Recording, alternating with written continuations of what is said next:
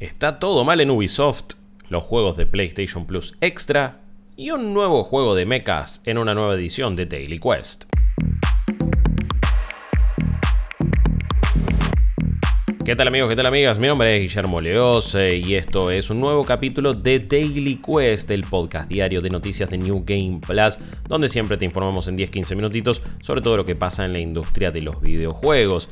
Quizás antes de salir al laburo, lo sacamos también a veces al mediodía. ¿Estás almorzando? Bueno, tenés una dosis de información clave para saber todo lo que está pasando en el gaming con varias noticias, empieza a mover la cosa. Por un lado tenemos ya la confirmación del evento de Xbox que más o menos se rumoreaba hace un par de días. La información es la misma, así que no la vamos a repetir, pero el 25 de enero será este Xbox Developer Direct y obviamente lo vamos a estar viendo en vivo en nuestro canal de Twitch, twitch.tv barra New Game Plus OK. No olviden seguirnos en todas nuestras redes sociales con ese mismo nombre, arroba New Game Plus OK. Y también darnos una mano en cafecito.app barra New Game Plus o en co-fi.com barra New Game Plus desde cualquier lado del mundo. Comencemos con las noticias, que hay algunas bastante raras y alguna que otra medianamente copada.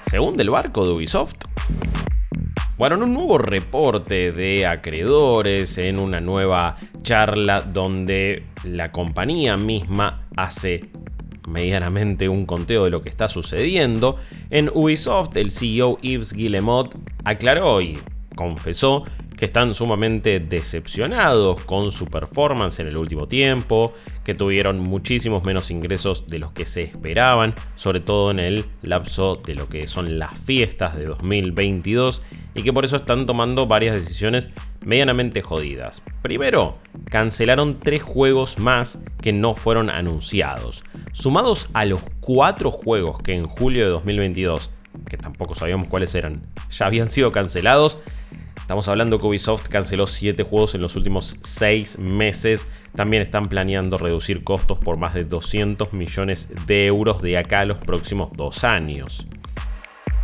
También Yves Guillemot, el CEO de Ubisoft, habla de cómo el contexto macroeconómico no es el más adecuado para la empresa y eso está trayendo algunas complicaciones. La realidad es que si nos lo ponemos a pensar, todo lo que fue el periodo de la pandemia, sobre todo después de la salida de la nueva generación para Ubisoft, ha sido bastante malo, ha sido bastante pobre, con títulos que no han estado a la altura de las circunstancias y que encima tampoco vendieron. De hecho, incluso cuando son buenos no son un éxito de ventas como se esperaban. Parece que Mario más Rabbids Sparks of Hope no tuvo los números que quizás anticipaban en Ubisoft. Ahora hay más malas noticias.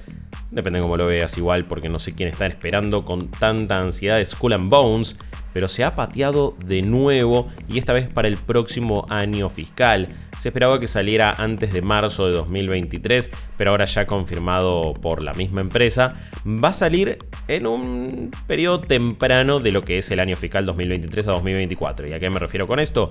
Es el año que para un montón de empresas empieza el 1 de abril y termina el 31 de marzo. Cuando decimos temprano en ese año fiscal, estaríamos hablando quizás de un junio-mayo como lanzamiento, pero se vuelve entonces a patear Skull and Bones. Ubisoft misma dijo que están positivamente sorprendidos con la evolución de Skull and Bones, un juego que ha tenido miles de idas y vueltas, que se había anunciado hace muchísimos años, hubo reportes estaba absolutamente todo mal en lo que es Ubisoft Singapur, en sus desarrolladores, mala cultura de trabajo, y la verdad es que lo que se vio tampoco entusiasma tanto. ¿Qué le queda a Ubisoft además de esto? Bueno, vamos a tener Assassin's Creed Mirage en algún tiempo, un juego que seguimos sin saber prácticamente nada y que se ha retrasado. No sabemos nada todavía del juego de Avatar, más allá de ese primer trailer que no era significativo de cómo va a ser el juego, pero Avatar Frontiers of Pandora por ahora está planeado y en teoría estaba planeado para este año, no lo sé. Tenemos también ese juego de Star Wars que está trabajando la gente de Massive, de los desarrolladores de The Division. Y lo que sí dijeron es que queda un nuevo juego grande, premium, no anunciado, también para este año o para, mejor dicho, el próximo año fiscal. Esas son un poco las novedades de una Ubisoft que realmente está en serios problemas. Se rumorea y se reporta que hace un tiempo habían ofrecido la empresa para que sea comprada. y que básicamente se les rieron en la cara con el precio que estaban pidiendo, quizás un poco muy elevado, con un publicador que en otra época era quizás de los más importantes de toda la industria, sigue siendo el publicador que tiene mayor cantidad de empleados en la industria de los videojuegos. Y la verdad que hace rato se siente que está todo medianamente turbio y esto simplemente termina de confirmarlo. Novedades en PlayStation Plus. Bueno, se anunciaron los juegos que están en los tiers más altos de PlayStation Plus para el mes de enero. Y con esto me refiero a PlayStation Plus Extra y Premium en el resto del mundo pero acá en esta región en realidad es PlayStation Plus Deluxe porque no tenemos acceso a la nube de PlayStation y entonces le pusieron ese nombre a un precio reducido y es el plan más importante que te incluye. Todos los juegos base de PlayStation Plus Essential, te ofrece un montón de títulos del PlayStation Plus Extra que sería básicamente su Game Pass y después en PlayStation Plus Deluxe tenés juegos de PlayStation 1 y PlayStation 2, pero no tenés los juegos que están en la nube de PlayStation 3, que eso sí se incluyen en el resto del mundo, o mejor dicho, donde está PlayStation, donde estaba PlayStation Now, sí se incluyen en PlayStation Premium. Vamos entonces a los juegos de PlayStation Plus Extra, son bastantes. Está Back for Blood, por ejemplo, el sucesor espiritual de Left 4 Dead, que la verdad es bastante entretenido, salió en Game Pass en su momento y ahora está entonces en PlayStation Plus Extra, va a estar disponible el 17 de enero. Hay otros juegos también en este tier, en el extra. Uno de ellos es Dragon Ball Fighters, fantástico juego de pelea. También está Devil May Cry 5, la Special Edition para PlayStation 5, la que tiene todo un parche Next Gen. Un juego hermoso, muy divertido y que se ve increíble en nueva generación. Después también tenemos Life is Strange Before the Storm, el Life is Strange original, Sayonara Wild Hearts, Just Cause 4, Jet The Far Shore, un muy lindo juego, sé que no es quizás lo más eh, accesible, común para estar jugando, ni quizás apele a la mayor cantidad de público, pero si te gustan historias espaciales, cósmicas, un poco diferentes, Jet the Far Shore es un juego muy interesante. También tenemos Omno para PlayStation 4 y Erika para PlayStation 4, todos estos disponibles en el plan extra. Ahora, ¿qué tres juegos fueron añadidos de lo que era PlayStation 1? Bueno, Siphon Filter 3, Hot Shots Golf 2 y Star Wars Demolition, uno que era medio Twisted Metal, pero de Star Wars. ¿Qué, qué sé yo? Por una cuestión nostálgica, creo que lo voy a probar. No terminan de ser muy atractivos los juegos que agregan para PlayStation 1, para esta ronda de juegos clásicos de PlayStation. Creo que podría ser realmente el mayor atractivo de una empresa con un catálogo de clásicos inagotable, pero que seguramente, o por no poder resolverlo de la mejor manera a nivel porteo, o por problemas de derechos, no están pudiendo poner los mejores tanques ahí. Y eso hace que PlayStation Plus, sobre todo en el tier premium o el deluxe, no sea tan atractivo. PlayStation Plus Extra, como verán, tiene muy buenos juegos Claramente no hay tantos first party. Ojo, está Returnal, por ejemplo, está Miles Morales también, Spider-Man.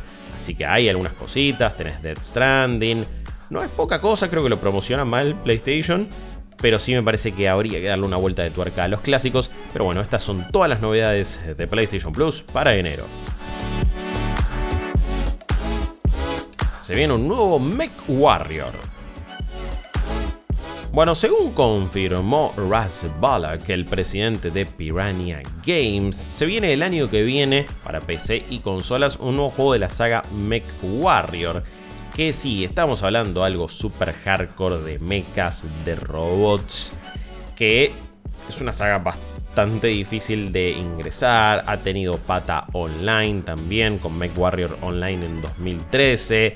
Ya está Mech Warrior 5 Incluso tienen un DLC planeado ahora para enero. Pero lo que dijo, sí, es que va a ser un juego distinto. Va a ser un juego standalone. Quizás le ponen Mech Warrior 6. Vamos a ver qué onda. Pero sí dijo algo que me llamó un poquito la atención. Primero aclaró que no va a ser Mech Warrior Online 2, por ejemplo. No es un juego con PvP online. Pero sí dijo, es más bien un juego single player con cooperativo en mente. Yo entiendo que, no todo es un juego de From Software y no todo es un Souls-like o, o, tiene que ver necesariamente con lo que ha hecho Miyazaki, Pero teniendo en cuenta lo que se venía rumorando hace un tiempo y se terminó de confirmar en The Game Awards, que es la vuelta de Armor Core, pienso que quizás irían un poquito más por ese lado, algo más volcado a la, a la acción. MechWarrior igual lo tiene, no es por turnos, no, es, no hay que confundir con Front Mission. Hoy por hoy tenemos prácticamente tres sagas con Armor Core, MechWarrior, Front Mission de mechas que se te van a confundir todas. Eh, sí, vas a tener un momento de planilla de Excel de configurar muy, con mucho detalle a tu robot, a tu mecha, pero sí igual va más por la acción. Me pregunto si no querrán algo un poquito más masivo. ¿Vieron el appeal que puede tener esto? ¿Vieron lo que puede generar un anuncio como Armor Core 6? Y quizás pensaron, bueno, ¿y si apuntamos un poquito a un público más amplio? que sea quizás no más casual necesariamente, porque vas a necesitar mucho laburo y meterle mucha cabeza un juego así, pero sí un poquito más accesible, por lo menos así lo deseo yo. Quizás en realidad estoy más bien proyectando, estoy deseando, pero ojalá sea algo así. Veremos entonces cuáles son los planes finales. No hay mucha más data. Esto fue en una entrevista en un podcast llamado No Gods, No Galaxy. Así que esta es la confirmación que se vendrá el año que viene. Entonces, un nuevo MechWarrior. Si querías MechWarrior Online 2, bueno, probablemente vas a tener que esperar muchos años. Por ahora, si están jugando MechWarrior 5, de nuevo se viene el 26 de enero el DLC llamado Rise of Razalage. Por ahora, a esperar.